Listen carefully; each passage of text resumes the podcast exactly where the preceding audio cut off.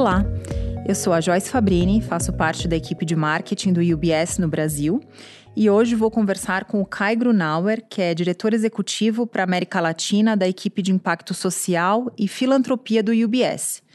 A gente vai falar um pouco sobre o mais recente relatório de filantropia que publicamos no banco e que se chama Famílias Latino-Americanas com Visão de Impacto, que foi realizado em colaboração com a organização Latimpacto. O CAI esteve fortemente envolvido na condução desse estudo por parte do UBS e eu estou com ele hoje para a gente falar sobre as principais descobertas da publicação. Kai, conta pra gente por que foi realizado esse estudo e por que focar nas famílias. Joyce, como alguns dos nossos ouvintes devem se lembrar, em 2015 lançamos, em colaboração com Harvard, o primeiro estudo regional sobre práticas de filantropia e impacto por indivíduos de patrimônio elevado na América Latina. Oito anos depois, procuramos dar sequência a esta iniciativa, mas desta vez com um foco particular nas famílias. Por que famílias? As empresas familiares são um ator fundamental na economia latino-americana, respondendo por entre 70% e 80% do produto interno bruto da região. O interessante é que nos últimos anos, muitas dessas famílias empresárias decidiram direcionar seus esforços e recursos não apenas para atividades comerciais ou produtivas, mas também para o desenvolvimento social e a conservação ambiental, por meio de investimentos filantrópicos ou de impacto, colocando em prática o mesmo rigor e profissionalismo com que conduzem seus negócios.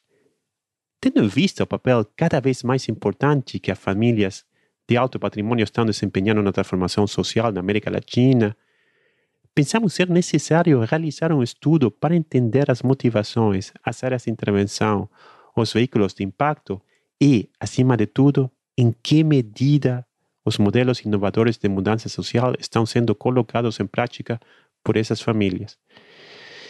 E tudo isso com um duplo propósito: disseminar as melhores práticas e assim motivar mais famílias a se envolverem em questões de impacto. E contribuir para o posicionamento da filantropia e do investimento de impacto como ferramentas fundamentais para o desenvolvimento social na América Latina. Perfeito, Kai. Muito obrigada pela ótima introdução. Eu comentei no começo da nossa conversa que esse estudo é resultado de um trabalho em conjunto entre o UBS e a Latimpacto. Como surgiu essa colaboração com a Latimpacto? Apesar da sua criação recente, a organização não tem mais de três anos, a Latimpacto está desempenhando um papel fundamental no desenvolvimento do ecossistema de impacto na América Latina. Para quem não sabe, a Latimpacto é uma organização irmã da European Venture Philanthropy Association que tem mais de 20 anos de experiência, e a Impacto está articulando atores-chave em filantropia e investimento de impacto na região.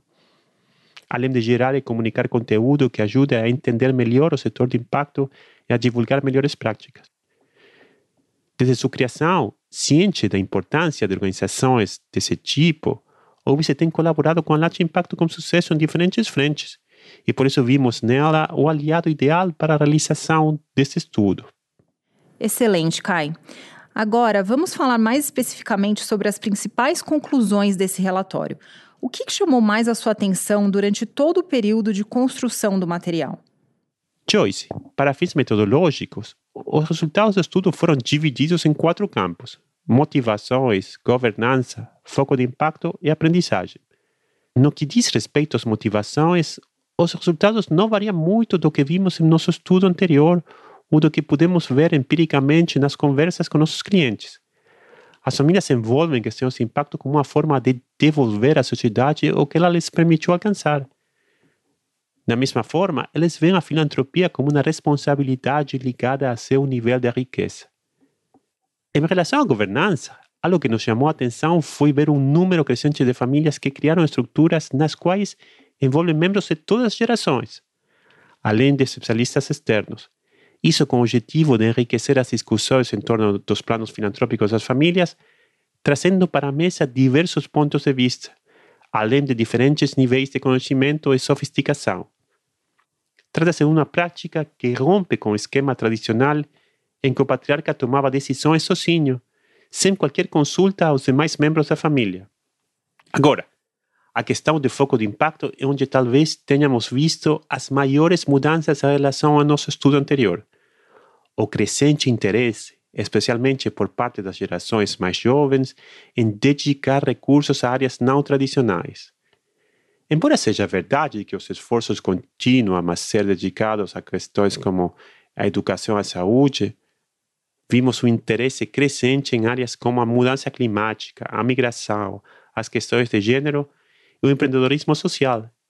E isso foi impulsionado principalmente, como disse, pelos membros mais jovens das famílias. Por fim, em relação à aprendizagem, eu destaco a importância crescente que as famílias estão dando à melhoria de suas metodologias e processos de mensuração de impacto. Essas famílias estão percebendo que a única maneira de saber se estão tendo sucesso em seus projetos de investimento filantrópico de impacto é medir o impacto corretamente. Certamente é uma tendência que cresce cada vez mais. Agora, Kai, esse estudo difere em alguns aspectos do estudo de Harvard de 2015, e um dos aspectos que mais me interessou foi a apresentação das melhores práticas pelas famílias da região. Você pode comentar um pouco mais sobre isso? De fato, o estudo revela 10 boas práticas por famílias de impacto na região. E se eu tivesse que escolher três, elencaria as seguintes: a utilização de estratégias complementares, a compreensão do papel catalisador que podem desempenhar as famílias e o estabelecimento de uma governança forte. Em relação ao uso de estratégias complementares, vimos como as famílias estão maximizando seu impacto ao empregar recursos ao longo do contínuo de capital. Ou seja, combina uma abordagem filantrópica tradicional com investimentos de impacto e talvez também com investimentos sustentáveis. Esses modelos não competem entre si, mas se complementam pois cada um responde a uma necessidade diferente e tem um foco particular. Também vimos que as famílias que estão tendo sucesso por meio de suas iniciativas de impacto entenderam plenamente o papel catalisador que podem desempenhar, por meio de seu exemplo, por meio de investimentos pacientes, flexíveis e tolerantes ao risco. Eles estão mobilizando investimentos para projetos inovadores, como Social Impact Bonds, estão contribuindo para a construção do ecossistema, por meio da criação e fortalecimento de redes e outras plataformas. Por fim, o estabelecimento de uma estrutura de governança forte é outro fator de sucesso que temos visto. Essa estrutura garante que a gestão, a tomada de decisão e a execução das ideias sejam regidas por diretrizes previamente definidas. E isso é fundamental para garantir a coesão e a tomada de decisão adequada sobre o uso da carteira de investimento filantrópicos e de impacto. É muito bom perceber como esses processos já estão bem mais estruturados, né, Kai?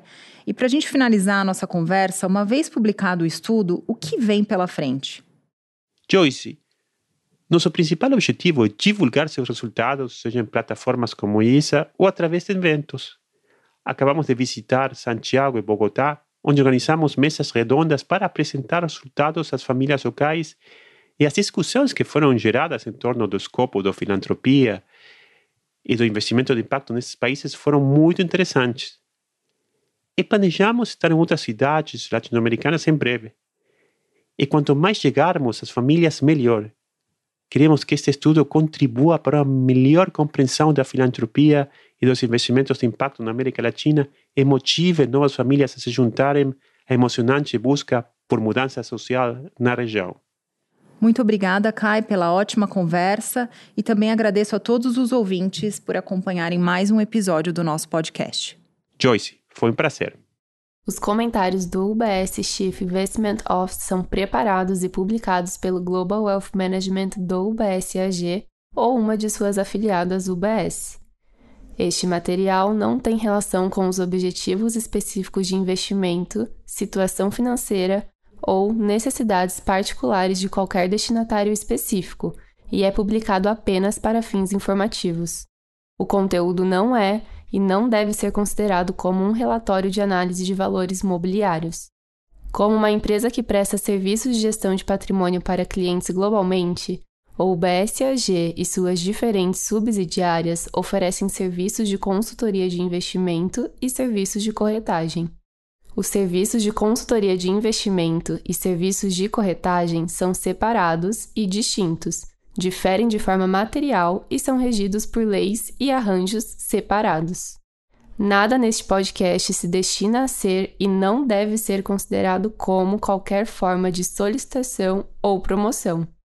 Nem todos os serviços ou produtos estão disponíveis para os clientes em todas as jurisdições.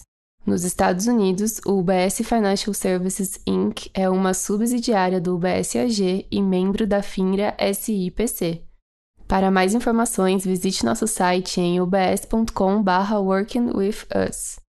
Para obter a informação legal completa aplicável aos comentários independentes produzido pelo UBS, visite nosso site em ubs.com/cio-disclaimer.